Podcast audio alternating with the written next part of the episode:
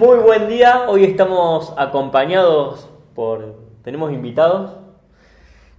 ¿Quiénes, quiénes están? Está Daenerys, eh, Jon Snow, Kiko Doña Florinda Y el profe. El profe, el profe Girafale. Eh, no están al No. pedo ahí, tienen una función. No, no, no. Tienen una función. Eh, Van a digamos, tenerlo- hoy, hoy van a ser, hoy van a ser protagonistas en el. Ellos. Parte, parte del grupo va Bien. a ser protagonista en el video. Todavía no sabemos quién, pero parte del grupo van a ser protagonistas. Así que vamos a ver cómo, cómo salen, cómo se portan. Esperemos que se porten bien. Hasta ahora están quietos. Están quietitos. Hay uno que. Doña Florinda está Sí, media. esperemos que Doña Florinda no se vaya de boca, pero bueno, se va a caer al, piso derecho. vamos. Sí, o que no se vaya con el profesor Girafale después a tomar un café. y Jon Snow con Daenerys también. No vamos a hacer spoilers de lo muy que pasa. bueno, muy bueno. Así no se puede. Bueno, así, Bueno. empeza- así empezamos. vamos. Así empezamos bien, Bien, contentos. ¿Cómo estás, Coli? ¿Qué tal tu fin de? Muy bien, muy bien. ¿Tuviste una salida? Tuvimos una salida con, con un grupo, con el arte de saber mirar. Es un grupo que tengo y la disfrutamos bastante. Fuimos a cuatro pueblos acá cerca de Rosario y encontramos cosas que la verdad no sabíamos que existían. Así que muy contento. ¿Y vos qué hiciste? Yo. el- la pasé bien, disfruté en realidad. Me junté, sí, me junté con los amigos a comer unos, unos asados. Muy bien. fue tranqui, fue tranquilo, no fue tan laboral. Muy Por bien. suerte. Me Cuando no, es- cuando no se trabaja, Me parece trato de disfrutarlo. Hay que descansar. Sí. Bueno, hoy vamos a hablar de lo que veníamos hablando antes, del triángulo de exposición. ISO, velocidad y diafragma. Sí. Eso es fundamental para una buena foto, saber manejarlo. Bueno, ahí tenemos los retratados acá. Sí, en principio, capaz que ya quedan para los tres. Sí. Y... O usamos un poquito cada uno. Y sí, vamos, vamos a ver. Así no se pelean. Vamos a ver cómo lo, cómo lo manejamos el tema de la velocidad. Bien. Para congelarlo. claro. Pero bueno, vamos a ver. Los ponemos arriba de un autito, los tiramos. Claro. Consíganos un autito a, control remoto. Claro, lo, Los ponemos ahí, ¿eh? Y hacemos. Que, que traigan algo Claro, también. Obviamente. claro. Ponemos todos nosotros, muñequitos, todos. Eh, bueno, hoy le vamos a dar prioridad al diafragma. Hoy vamos a hablar del diafragma, ¿sí? Eh, vamos a tratar de, de explicar eh, que no sirve nada más. O sea, que el diafragma no, no se usa nada más para que ingrese luz o eh, entre luz a la cámara, o sea, lo que controla la luz, sino también que tiene otro, eh, otra razón el uso del diafragma por el, por el tema de eh, algo que se llama profundidad de campo. ¿Mm? Bien. No sé si si querés que más o menos lo empiece a desarrollar, ¿te parece? Sí, sí, sí. Eh, digamos, es eso lo que tiene que. En las, en las tres. Creo que no tanto en la ISO, pero. Tienen como doble función, doble Exacto. función cada una. Entonces, Claro, eso tienen- es lo raro. Tienen como una doble función y, y eso está muy bueno porque eso nos permite priorizar uno o el otro. O sea, porque cuando uno trabaja tres variables, no puede eh, poner las tres variables al mismo tiempo, sino que tiene que empezar a priorizar una sobre las otras dos. Eso, o dos sobre la, sobre la otra. O sea, uno tiene que buscar dos como para compensar eh, la tercera, o a veces una para compensar las otras dos. Entonces, eh, hoy lo que vamos a tocar es el tema de eh, el diafragma. Bien. El diafragma se lo simboliza, ya viene de lo que es la fotografía analógica, con la letra F.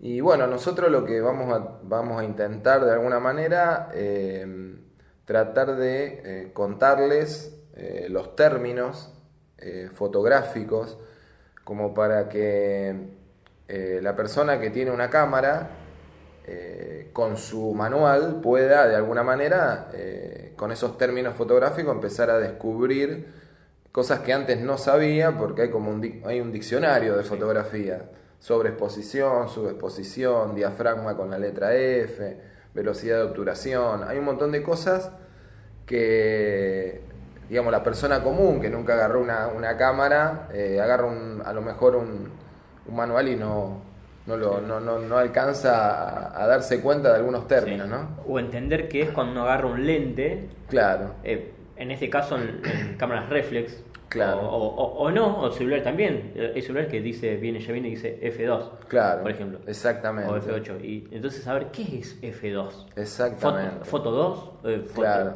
¿qué claro. es F2? O Sí. esas cosas. Sí, es como que uno la F lo, lo asocia enseguida a foto y Claro. no tiene, por ahí sí tiene que ver en la toma fotográfica, pero no es nada que ver con la, con la foto en sí. Entonces, el, el diafragma normalmente que arranca desde. Yo lo que conozco es 1.4, en realidad conozco 1.2, me parece, que es en Canon, ¿no? Sí. Pero normalmente yo uso Nikon. Desde 1.4 hasta 20 22, 32.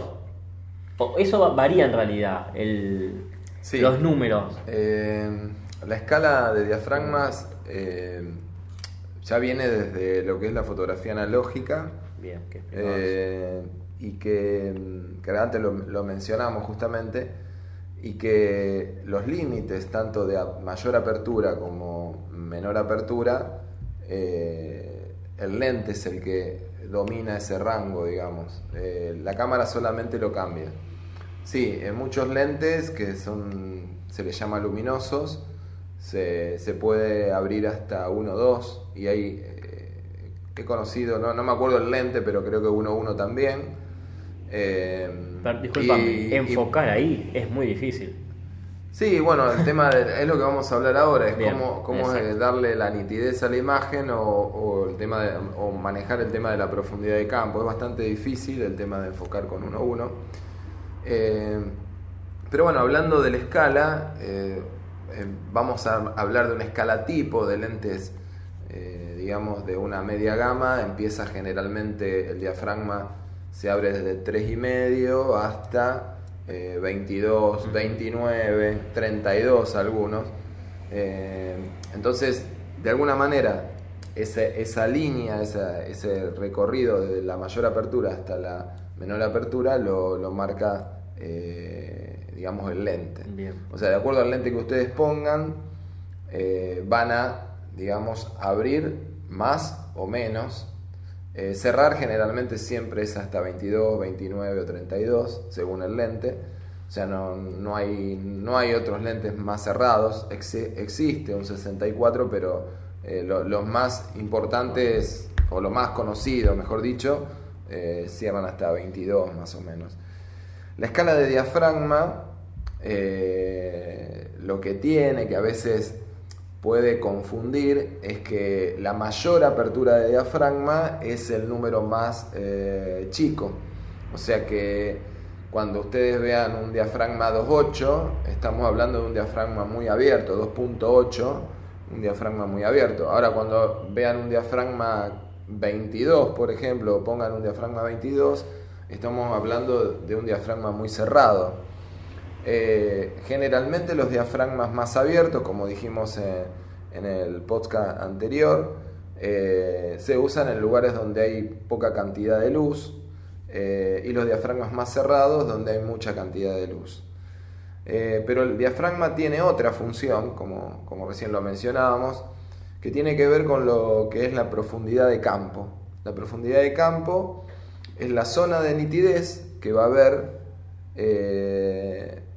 digamos, por delante y por, de- por detrás del sujeto enfocado, eh, y eso nos va a permitir a reducir esa profundidad, que en el caso, eh, por ejemplo, de un retrato nos pasa que a veces vemos una imagen y atrás totalmente borroso, bueno, eso, eso es un desenfoque, se llama foco diferenciado, y ahí se utilizan diafragmas bien abiertos, y a veces queremos hacer un retrato con contexto y necesitamos que, que se vea el contexto y tenemos que trabajar con eh, diafragmas más eh, cerrados. Entonces, bueno, una, uno de lo- una de las cosas más importantes que lo vamos a ir mostrando justamente acá con nuestros Claro, amigos eso, que están acá, ahora van a ir viendo a medida que, que vayamos, vaya pasando el video, van a, van a ir viendo fotos eh, que les vamos a ir tomando para que vean cómo se hace un desenfoque de fondo o al contrario, que se note lo que está atrás, lo vamos a probar justamente con, con nuestros amigos que están acá adelante posando. También voy a poner las plaquitas cuando hablábamos de la profundidad de campo, para que más o menos se entienda visualmente lo de Claro. la profundidad de campo. Sí, Eh, cuando vos comentabas eso, también se me viene algo muy típico que quizás pasa siempre en las fotos grupales. Eh, además de dónde se pone el enfoque, si, si es un- una grupal, eh, digamos, circular, ¿no? Ujú. medialunas, como Sí. para ubicarse, eh, si enfocan al del medio, los que están en el costado más cerca quizás salgan desenfocados. Entonces, eso es lo que tiene también cuando en las fotos grupales de que puede pasar. Sí, eso lo vamos a tener, lo vamos a tener que mostrar para que por Para ahí que se, entienda, se entienda. entienda un poco mejor, pero eh, hay algo que se llama, digamos, enfoque. El, el enfoque, como quizás no muchos lo sepan, pero el, disparador de la cámara tiene dos, eh, dos posiciones. Uno presiona la mitad del disparador y lo que hace primero es enfocar, o sea, ahí busca el, lugar donde uno quiere poner el foco, el, el punto más nítido, y después uno dispara. A partir de ese punto nítido, o sea, de ese punto que nosotros estamos eligiendo para enfocar, por ejemplo, los ojos de una persona, eh, la profundidad de campo es un tercio para adelante en nitidez y dos tercios para atrás. Entonces, si el diafragma es muy abierto, si el diafragma es muy abierto y hacemos un acercamiento, por ejemplo, en un primerísimo plano, por ahí eh, lo que vamos a lograr es que el fondo salga bastante desenfocado con, con el diafragma muy abierto. Si uno deja el diafragma más cerrado, lo que va a lograr es justamente que se vea el contexto. Generalmente lo que por ahí damos como ejemplo es el retrato y el paisaje. Entonces, eh, en el retrato siempre uno trata de desenfocar, ya sea retratar a una persona o retratar un pájaro o retratar un animal, eh, digamos, con un acercamiento, no sé, puede ser un, no sé, un mono, o puede ser un, un flamenco que uno le hace un acercamiento y quiere desenfocar. Bueno, hay que abrir bien el diafragma. Eh, en cambio, en el paisaje es todo lo contrario. Hay que tratar de cerrarlo para lograr una gran zona de nitidez, justamente que nos permita a nosotros eh, lograr justamente que desde prá- prácticamente nuestros pies hasta el infinito esté, Esté todo esté todo, esté todo nítido. Nítido. O sea, va, va a haber un punto a lo mejor más nítido, pero lo que, no, lo que uno busca es nitidez en todo el recorrido, ¿no? Ahora, hay un, hay un par de tips para, de alguna manera, lograr menor profundidad de campo. Que hay cuatro cosas a tener en cuenta. Una es abrir el diafragma, hacer un poco de zoom. Zoom significa cerrar el ángulo. Acercarse lo más posible mientras el lente enfoque al sujeto u objeto. Y obviamente que el fondo esté lejos. Si nosotros podemos controlar esas cuatro cosas, eh, lo que vamos a lograr es un muy buen desenfoque de fondo y un despegue del sujeto o objeto que estemos fotografiando. El despegue me refiero a que vamos a ver Ah. muy bien el volumen, el detalle de, la- de una persona adelante y el fondo prácticamente totalmente desaparecido, desenfocado o como se dice generalmente borroso. Bien. Ese es un poco la, el concepto de, eh, de lo que es el diafragma, ¿no? Entonces, a partir de que ya elegimos el diafragma, nosotros lo que estamos dando es una prioridad. Una prioridad. Y nosotros hablábamos de tres variables. Entonces, vamos a, vamos a hablar de dos en este caso, y lo que es el fotómetro, que lo habíamos mencionado. El fotómetro es una, una escala que nos permite saber cuando la luz está equilibrada, eh, que nosotros lo mostramos en el video anterior con una escalita. Que ¿te sería que está expuesta. Claro, esa es la exposición. Entonces, ya priorizando el diafragma, uno ya, digamos, fija el diafragma. Supongamos que voy a desenfocar el fondo. Entonces, fijo el diafragma. Pongo un diafragma abierto, por ejemplo, 2.8. Y lo que voy a tener que mover o controlar para controlar la luz es mover el valor de velocidad de obturación. O sea que primero yo tengo que siempre priorizar un valor y equilibrar con el otro la Te fotometría. hago una consulta. Mm. En Nikon es A en, en el automatismo, prioridad de apertura, ¿no?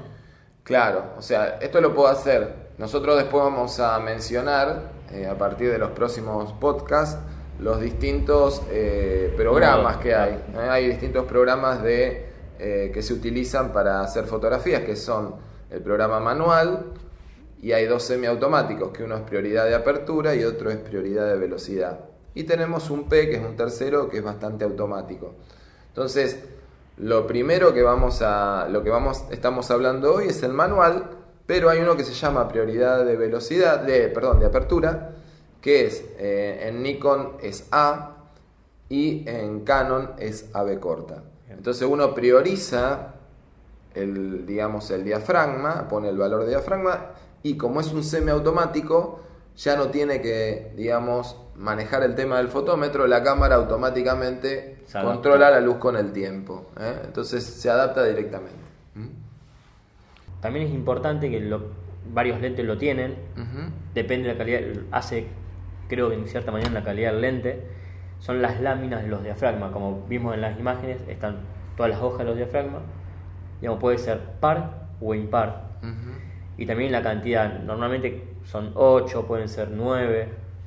Eh, en lo, donde más se aprecia es eso en la foto es cuando, por ejemplo, generamos un bokeh, que después lo vamos a ver bien, y se ven las paletas ahí al hacerle zoom al bokeh y eh, cuando entra una, por ejemplo, se ilumina una luz o quizás al sol, se hace las formas más de estrella en las luces. Sí. Es como que te las marca más, si no te las marca menos, pero si tiene es impar, digamos, la marca mucho más como internamente. Claro, a medida que hay más laminillas eh, y sobre todo si hay impar, te, te las marca, te marca como un efecto estrella de 6, 8, 9 puntas.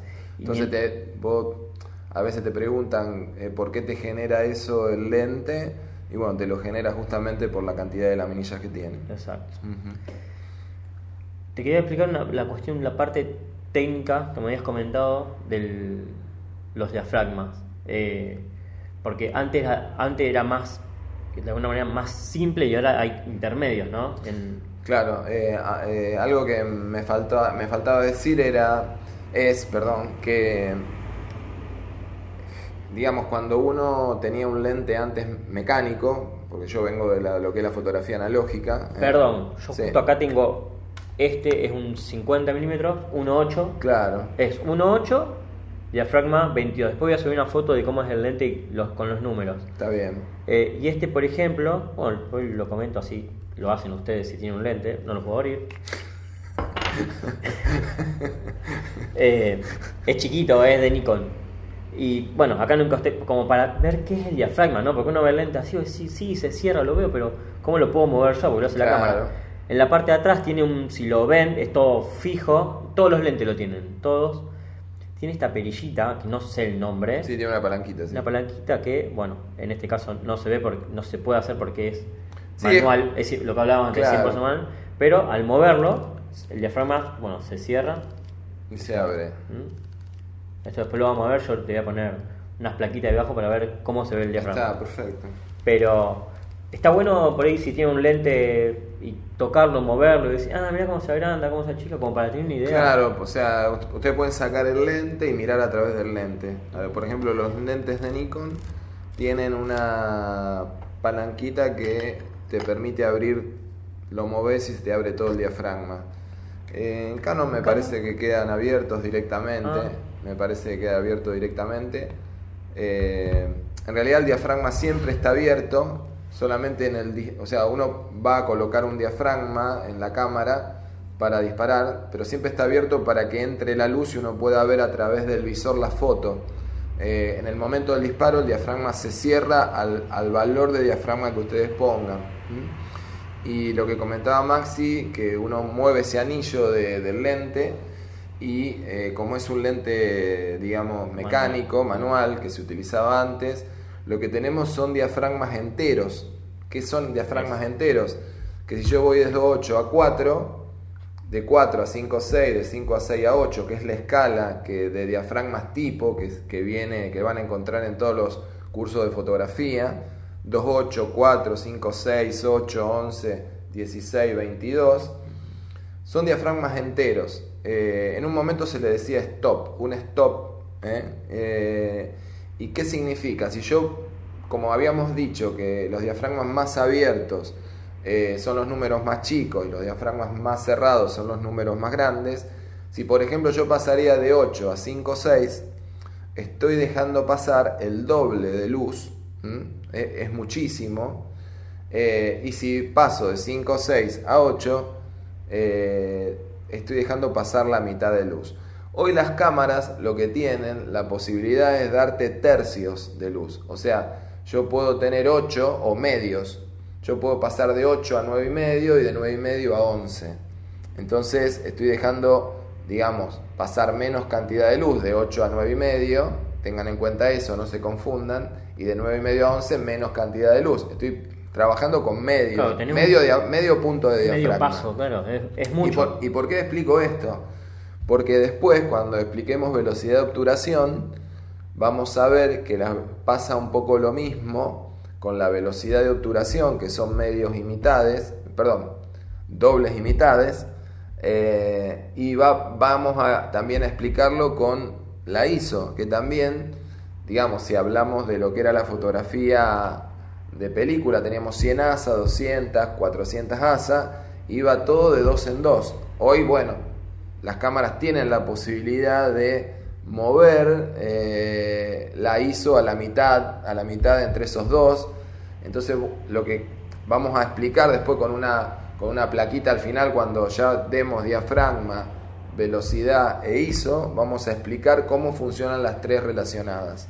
Vamos a hacer una placa para que yo, digamos que, los que están mirando el podcast puedan eh, saber de qué se trata. Nos tienen que esperar un poquito porque esto, eh, digamos, es eh, la parte de este aprendizaje es la más larga de todas, ¿no? Eso lo sabemos, que era más difícil. Es difícil por ahí comentar esto porque tiene muchas variables, como que vos, haces una cosa, pero, pero si me dijiste otra, sí, pero también se puede hacer así, tiene su ida y vuelta y Sí, bueno, eso lo vamos a ir manejando. Lo vamos a ir puliendo. Sí, sí, incluso hay que practicar. La única manera es, es tratar de buscar información y bueno, con esto que nosotros vamos diciendo, quizás lo estemos ayudando para que ustedes puedan buscar justamente esa información.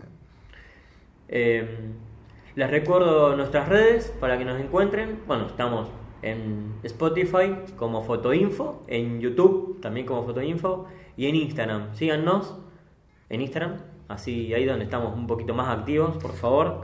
Eh, obviamente también en el podcast de, como dije antes, de Spotify, pero también en YouTube.